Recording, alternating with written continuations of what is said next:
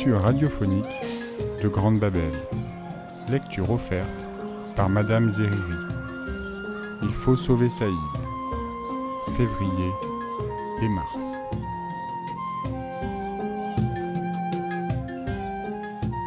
Février.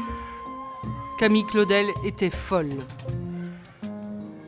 Hier soir, je dormais dans mon lit, au-dessus de celui de Mounir. Abdelkrim n'est pas venu dîner.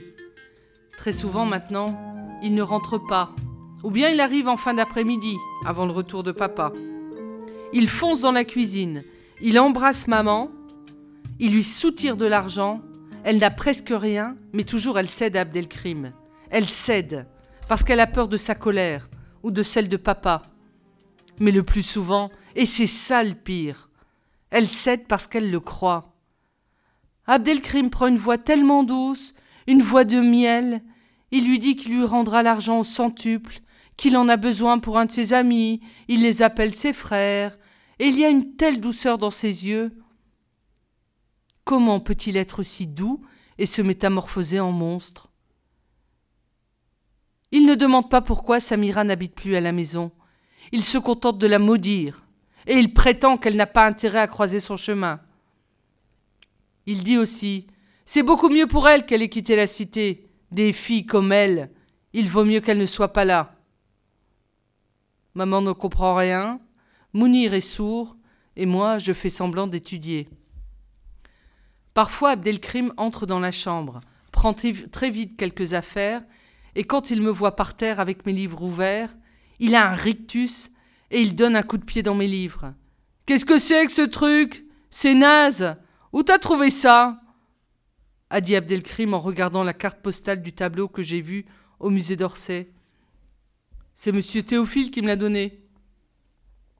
Je n'ai pas répondu. Il n'a pas aimé mon silence. Il a déchiré les fleurs.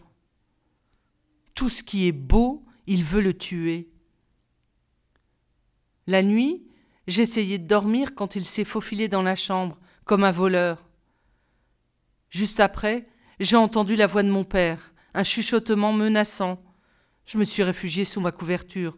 J'aurais voulu être sourd, comme Mounir. C'est à cause d'eux qu'il est sourd, à cause des cris dans la maison, dans les couloirs, dans les cités, dans les écoles. Le sifflement disait Lève-toi, lève-toi tout de suite, ou je te frappe. Abdelkrim ne se levait pas, il riait. Je l'entendais du haut de mon lit, le rire de mon frère. Mon père a frappé. Un bruit mat, pas celui du poing sur la peau. Il a dû frapper les montants du lit ou le mur. Abdelkrim ne bougeait pas. Papa se déplaçait dans la chambre où toutes les fringues d'Abdelkrim sont étalées. Ses étagères dans l'armoire se sont écroulées. Il a laissé les vêtements par terre. Abdelkrim ne se levait pas, et mon père n'a plus essayé de chuchoter pour ne pas me réveiller. Il a allumé le plafonnier. La lumière blanche m'a aveuglé, comme dans un film surexposé. Je voyais papa qui secouait Abdelkrim, le prenait par les épaules, et Abdelkrim, comme une poupée de chiffon, se laissait faire. Je suis descendu de mon lit et je me suis assis près de Mounir. J'ai caché son visage avec sa couverture et je lui ai caressé les cheveux. Mounir s'est réveillé et il a bondi. Il dormait profondément et d'un seul coup il était debout entre papa et Abdelkrim. Il ne voulait pas qu'on touche à son grand frère et il le protégeait de ses bras.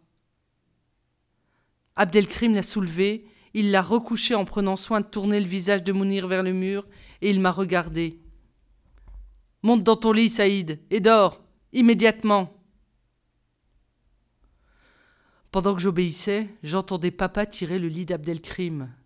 Quand je me suis retourné, j'ai vu une valise sous son lit, et dans la valise ouverte par papa, des billets de banque.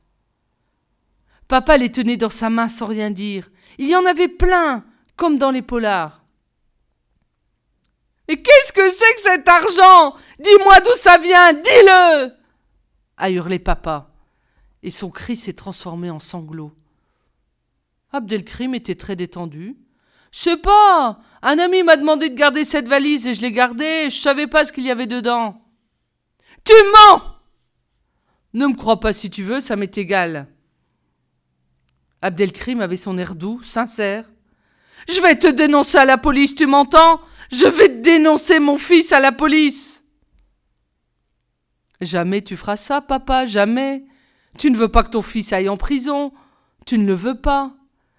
Je n'ai rien fait de mal et tu ne me dénonceras pas. Abdelkrim disait la vérité. Papa était pathétique dans son pyjama bleu, avec cette liasse de billets dans la main. Pathétique, qui émeut vivement, excite une émotion intense, souvent pénible, douleur, pitié, horreur, tristesse.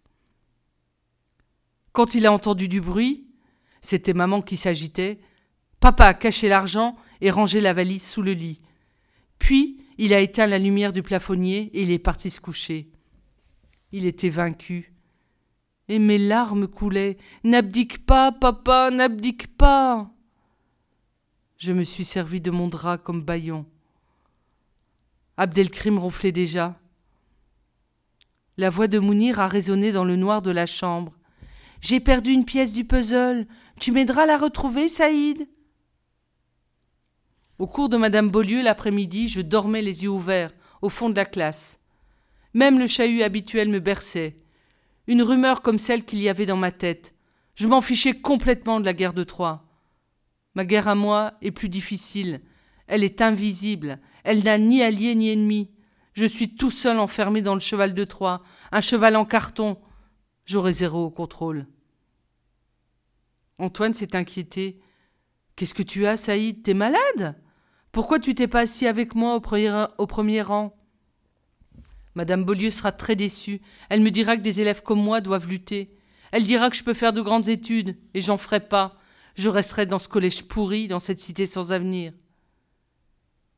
Sur une affiche du métro, j'ai vu le nom de Camille Claudel.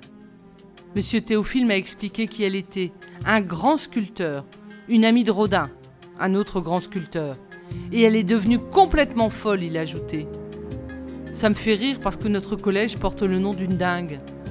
Pas besoin d'être sculpteur pour devenir fou. Voilà ce que je dirai à monsieur Théophile.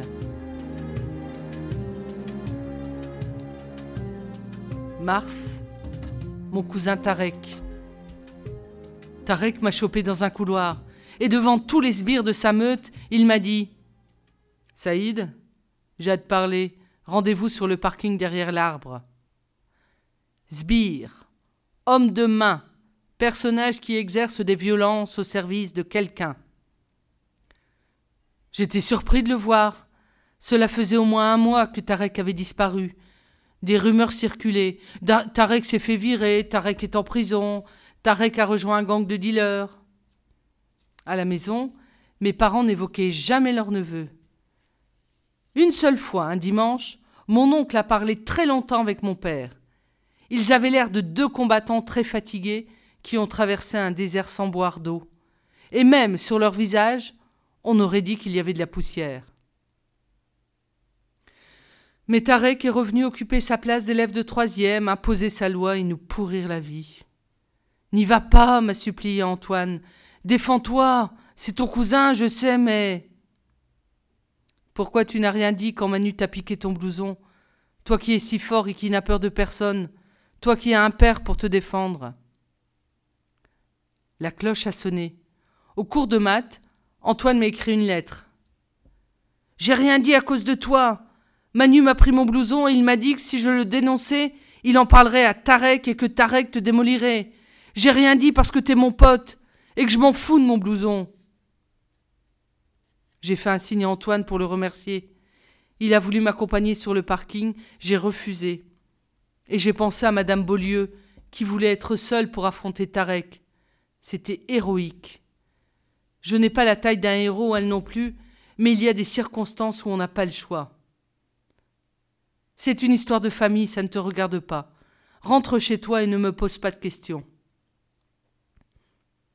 J'attendais près de l'arbre, je me revoyais devant les pneus crevés. Il me semblait que beaucoup de temps s'était écoulé, et je sentais dans mon ventre les coups de couteau de Tarek. Je me suis avancé vers lui, et j'ai vu dans ses yeux que pour mon cousin, il n'y avait aucune différence entre des pneus et moi. J'avais des souvenirs avec Tarek, comme ceux que Mounir a encore avec Abdelkrim. et viendrait le moment pour Mounir aussi, où il ne verrait plus dans son frère qu'un étranger. Tarek jouait avec son couteau, et son ombre très longue s'étendait devant lui. Je l'ai traversé, et à cet instant je suis entré dans un cauchemar plus grand encore que tous ceux que j'avais vécus. Tarek a été bref. Abdelkrim travaille pour moi. J'ai pensé à la valise pleine de billets sous le lit, la valise qui a disparu au lendemain de cette nuit où mon père, je ne saurais jamais comment, l'avait trouvée. J'ai des preuves contre ton frère, mais personne n'a de preuves contre moi. La police m'a déjà eu, mais toujours pour des petits trucs, des vols de voitures par exemple. Moi, je leur dis que je les emprunte. Je ne les vole pas. Je les conduis une nuit et je les laisse, tu comprends? Ils sont obligés de me relâcher. Mais pour le vrai business, ils ne savent rien. Le vrai business, ça rapporte beaucoup d'argent. Quand j'en aurai suffisamment, je monterai une affaire. Je quitterai cette cité et je m'achèterai une bagnole comme celle qu'on voit dans les pubs. Je t'inviterai à faire un tour dans cette bagnole, toi et toute ta famille. Si je voulais, je pourrais faire tomber ton frère. Tu veux pas que ton frère tombe Tu ne le veux pas, Saïd Il a rangé son couteau et il s'est approché tout près de mon visage pour attendre ma réponse. Non, je ne le veux pas. Il a poursuivi en souriant. Il avait une dent cassée. Pendant tout le temps où il parlait, je regardais cette dent. Les profs t'aiment bien, tout le monde t'aime bien. Tu es très précieux pour moi. J'ai déjà Manu pour le racket, Bogdan et Jonathan pour des petits boulots, mais eux, ils vont se faire repérer très vite, tandis que toi, personne ne te soupçonnera. Tu es un bon élève, tu es petit, ce sera très facile. Tu vas faire exactement ce que je vais t'expliquer, et Abdelkrim n'aura pas de problème.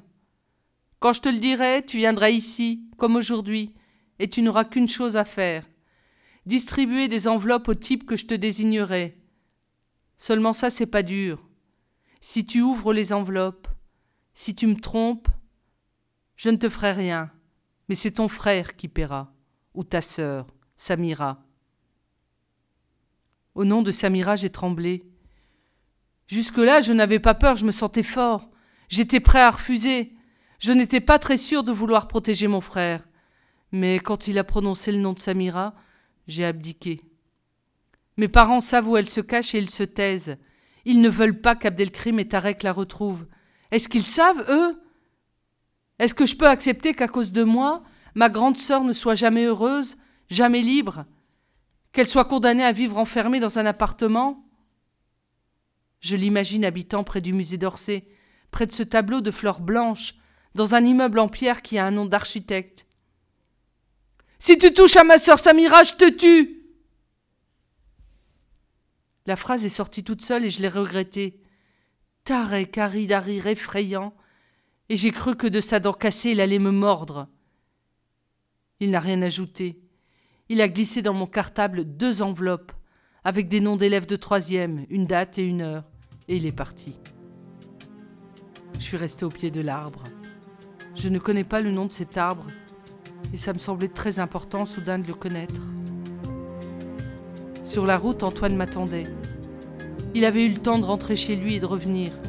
Il m'a accompagné jusqu'à ma tour. Je ne lui ai rien dit.